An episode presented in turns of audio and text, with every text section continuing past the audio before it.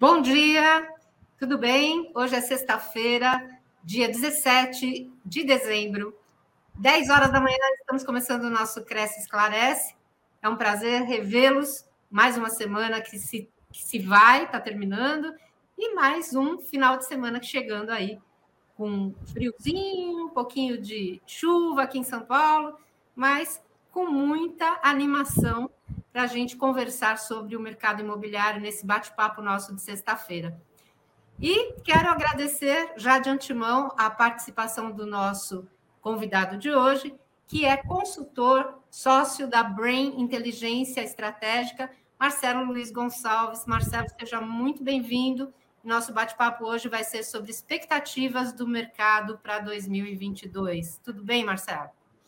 Tudo ótimo, Sônia. Muito obrigado pelo convite.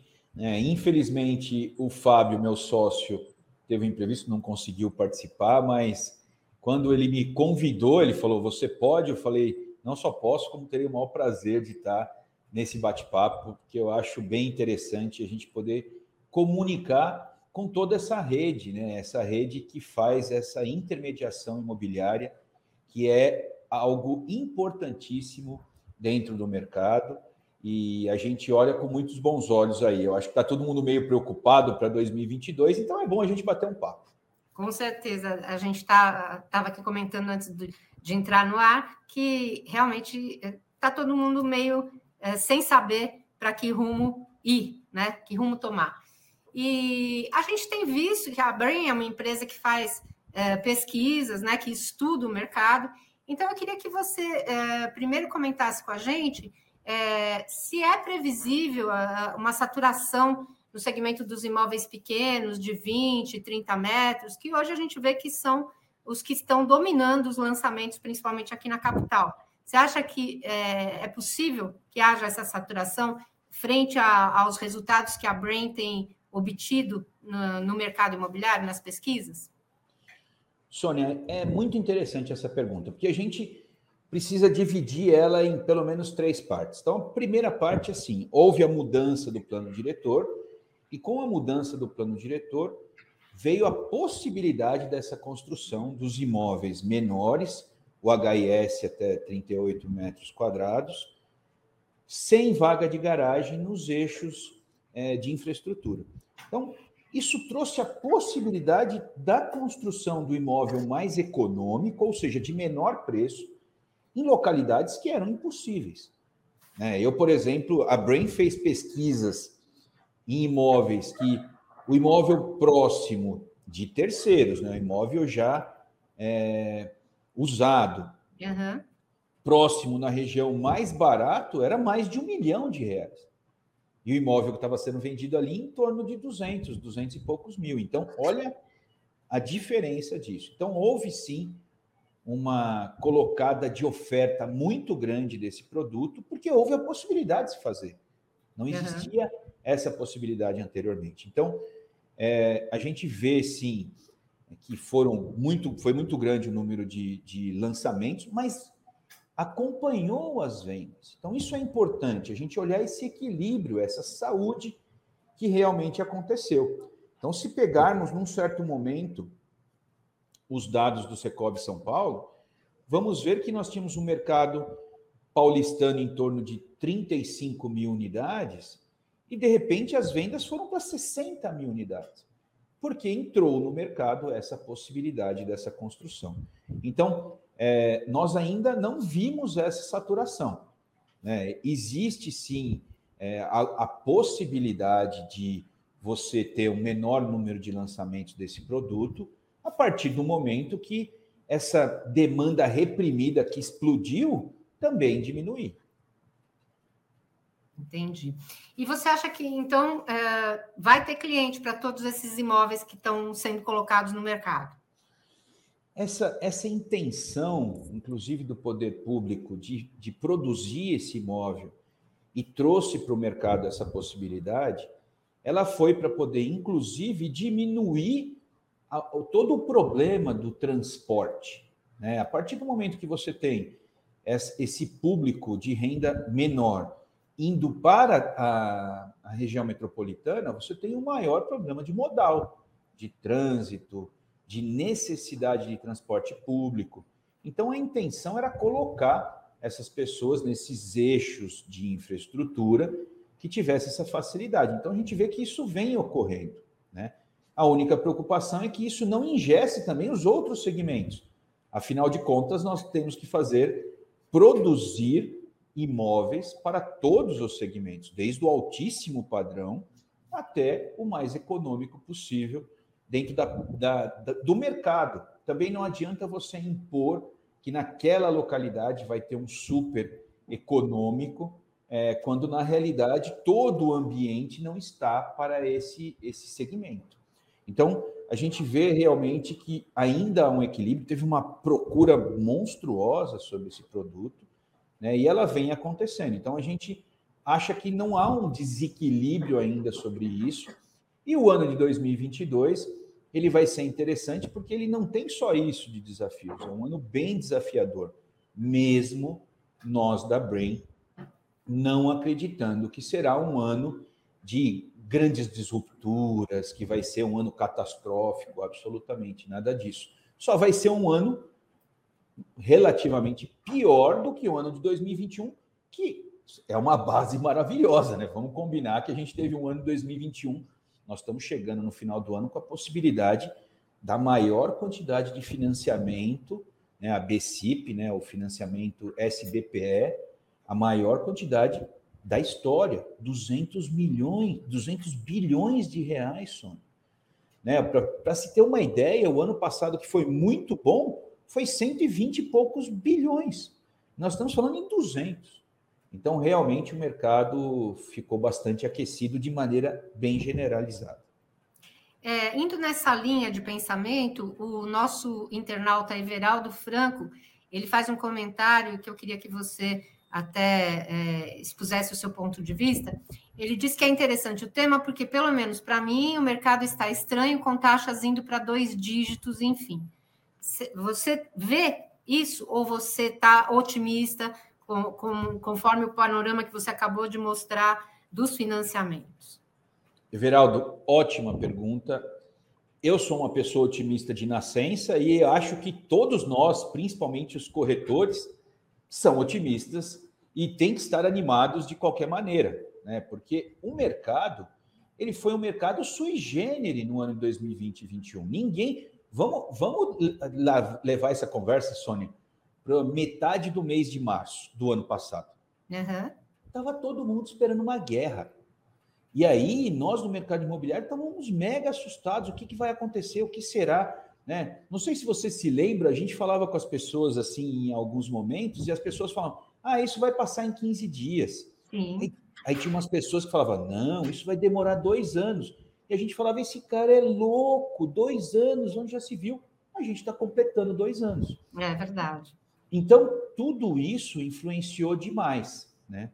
Mas sobre a pergunta do Everaldo, eu acho que a gente vai chegar assim aos juros de, de dois dígitos. Ele é momentâneo na nossa visão e principalmente é, olhando os juros, a gente acha que não tem realidade juros de 2%, a taxa Selic de 2%. Nós não somos a Inglaterra, né? Então não tem essa realidade, mas também não tem a realidade dos juros de dois dígitos.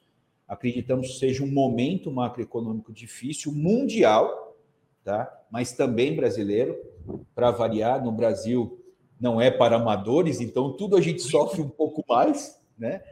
Então, com certeza, isso vai passar. E o Everaldo vai lembrar muito bem que nós já vendemos muitos imóveis a juros com dois dígitos. Então, não é nada que nós não conheçamos, mas ainda tem muita gente procurando imóvel. A gente vai finalizar é, o ano em São Paulo como a maior quantidade de vendas de imóvel de luxo da história, maior do que durante o boom imobiliário. Então, realmente, é, ele fala que o mercado está estranho, eu não diria estranho, o mercado está aproveitando a onda, né, surfando essa onda no momento de juros ainda mais baixos. Não podemos esquecer que nós saímos de 2% de Selic para 9,25. Mas os juros ao mutuário, o menor taxa foi lá perto de 6,9. Ela até chegou aquele 5, 5,9 no, no caso da, da Casa Verde e Amarela, mas tinha vários subsídios envolvidos. Então, vamos colocar esse BPS 6,9 e agora 8,5, subindo para 9, e agora é, aumentando um pouco mais. Mas ainda existe é, todo esse arcabouço de possibilidade, oferta, né, Sônia? Tem oferta boa, que traz o desejo da pessoa ainda comprar, né? Uhum. E sem esquecer desse temperinho que é o medo que traz as pessoas para o investimento seguro, que eu acho que o imóvel é a representação maior disso. Uh, o Anderson Rodrigues Santos, de Tambaú, ele pergunta o seguinte: acho que agora é momento para oportunidade. Com, com crise é que se cresce. Quero saber do Marcelo se ele acha que o mercado se recuperou da crise de 2008 e se podemos ficar tranquilos de que não haverá aquela situação novamente. É, Boa pergunta também. Já vi que eu vou ter aqui bastante é, é, bate-papo com pessoas que estão realmente dentro do mercado. O que, que acontece, Anderson? É, mer... A crise de 2008 era uma tempestade perfeita. Né? Então, vamos imaginar aí, 2008, a crise que você está falando, 2008 é a crise norte-americana, das hipotecas norte-americanas, que atingiu o mundo inteiro de maneira é, macroeconômica.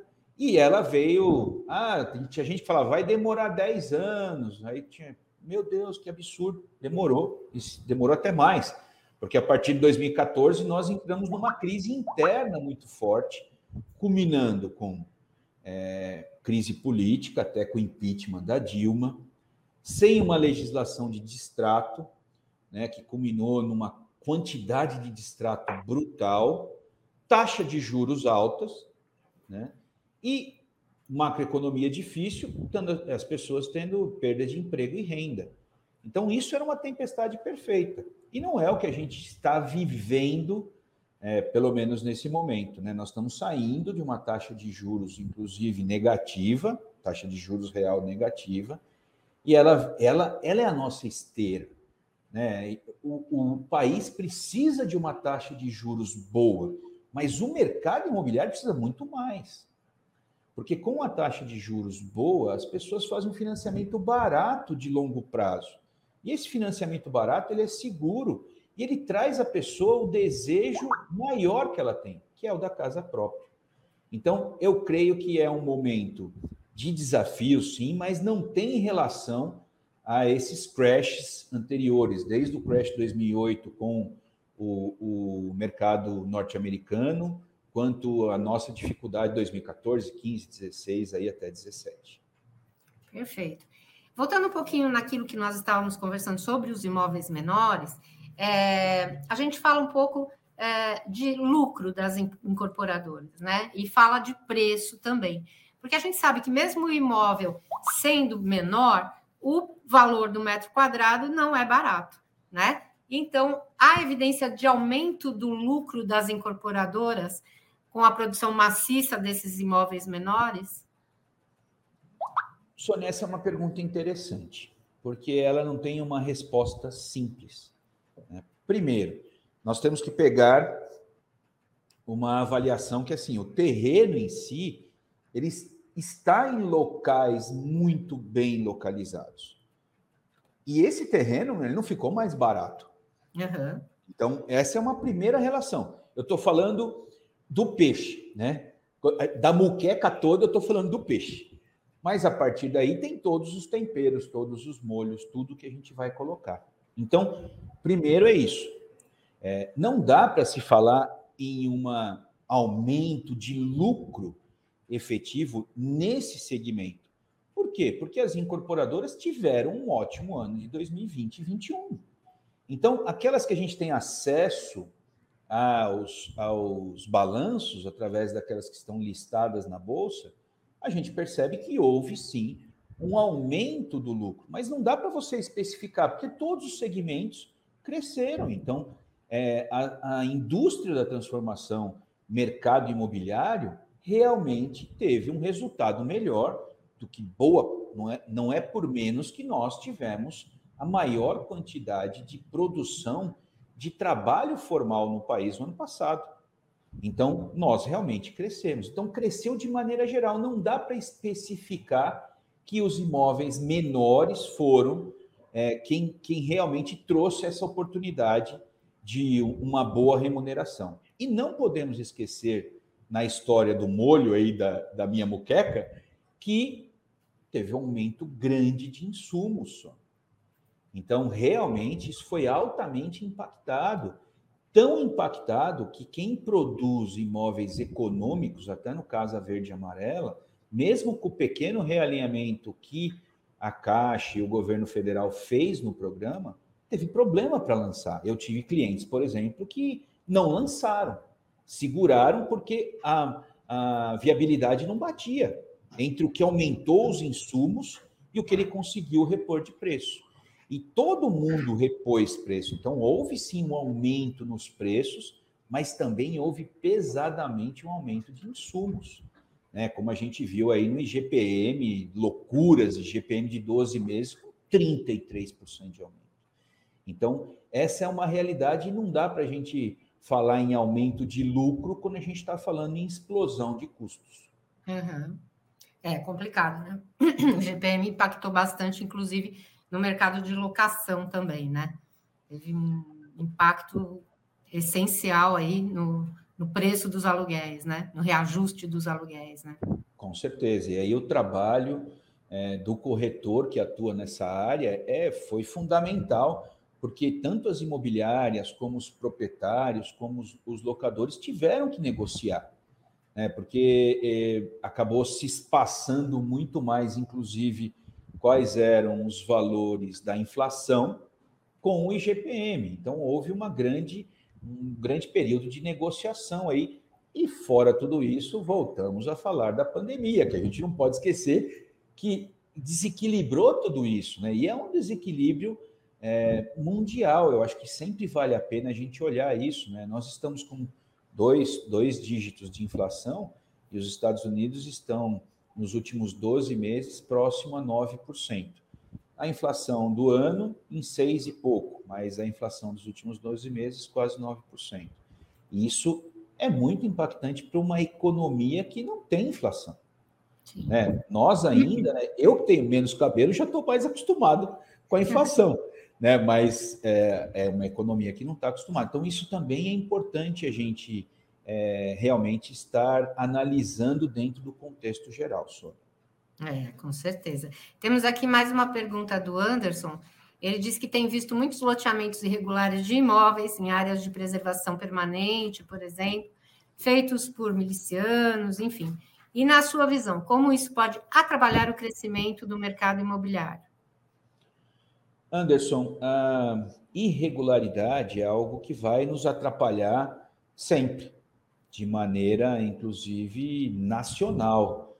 Né? Eu creio que você ainda está no estado de São Paulo, é, vê isso de uma, muito pequeno. Né? Você tem é, vários órgãos que realmente atuam, né? você tem o próprio Grapoab, que consegue congregar é, várias entidades públicas para poder fazer essa aprovação, mas sempre vai atrapalhar.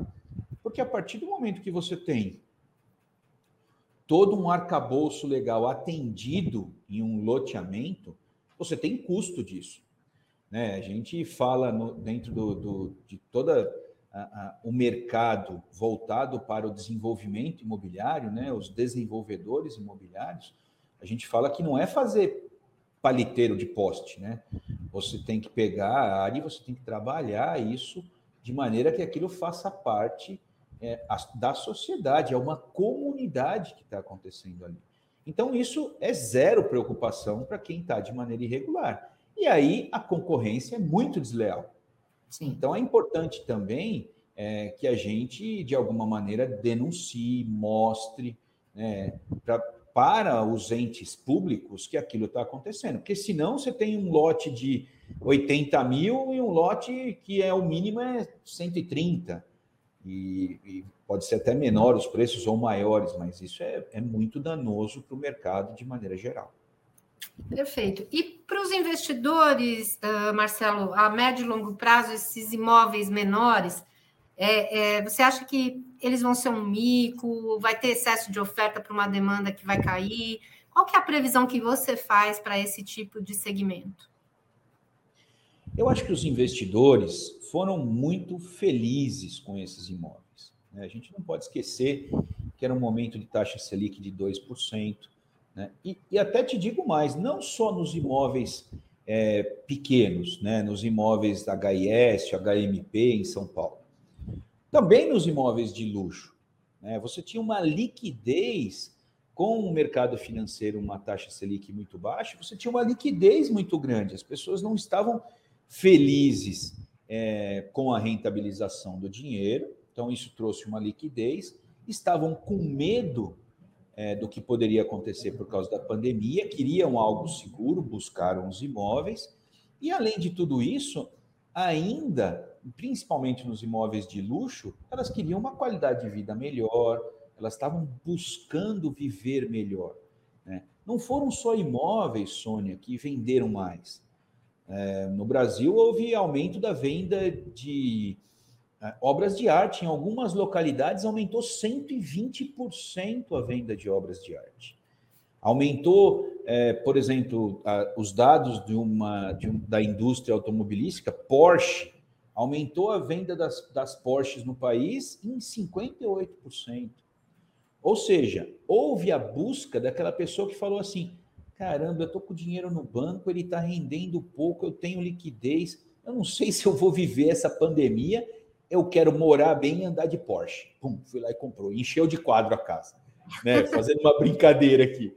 Mas por quê? Porque tem é, esse acontecimento junto, congregado.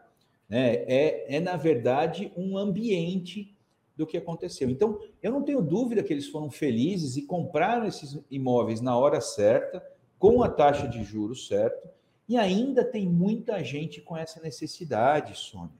Né? Principalmente na capital, você tem um problema de, de transporte, trânsito muito grande.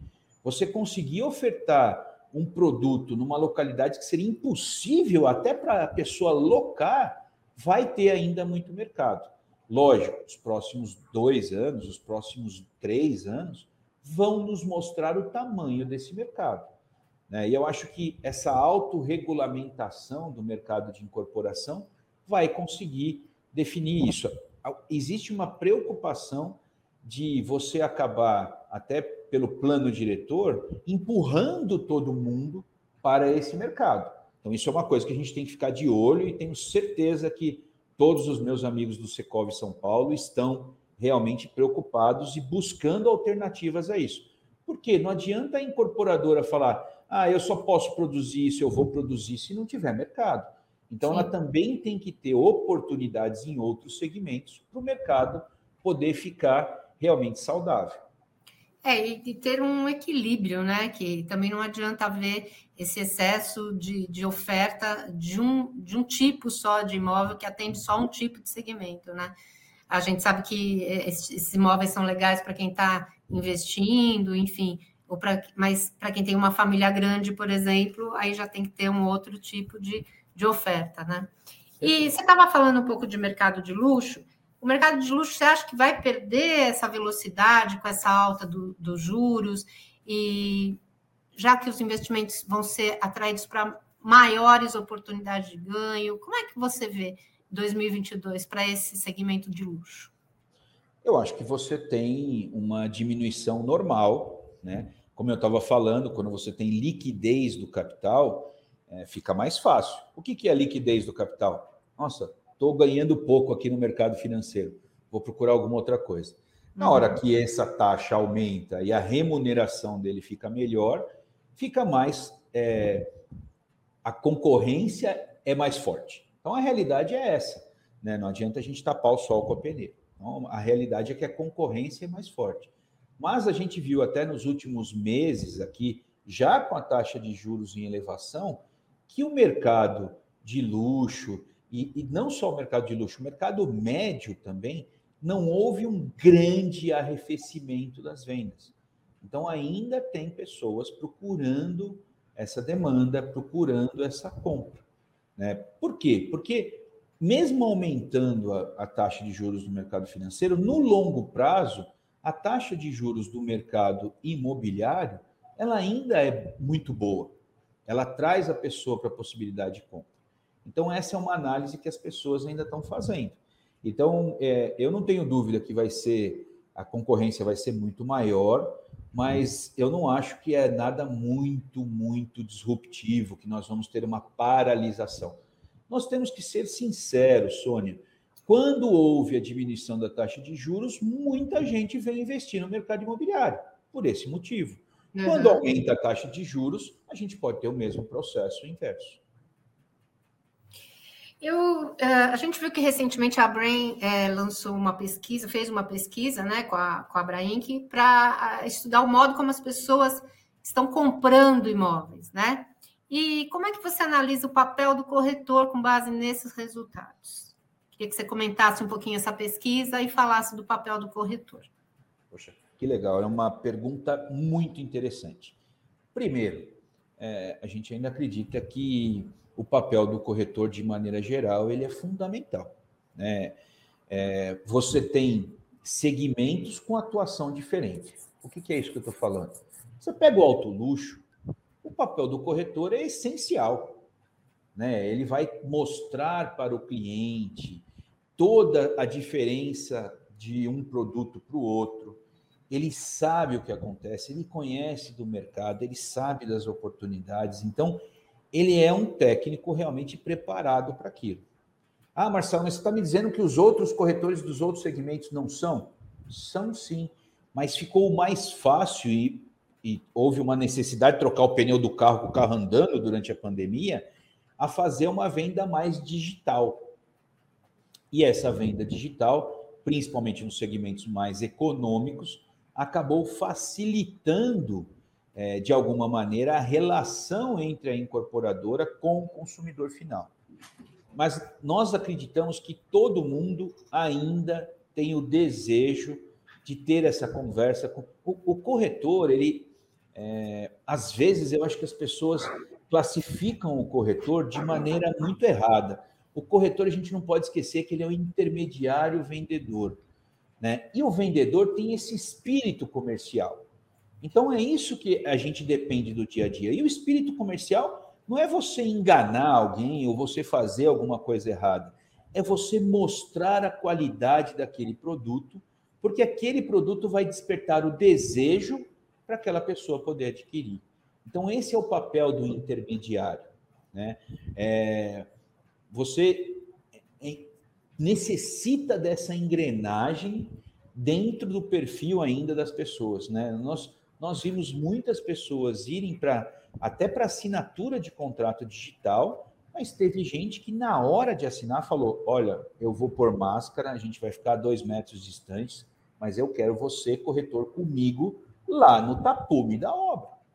Então, isso é uma realidade, nós vimos isso acontecer. Eu acho que a gente tem várias tecnologias, muita inovação, mas ainda tem um papel fundamental aí desse intermediário que trabalha de verdade.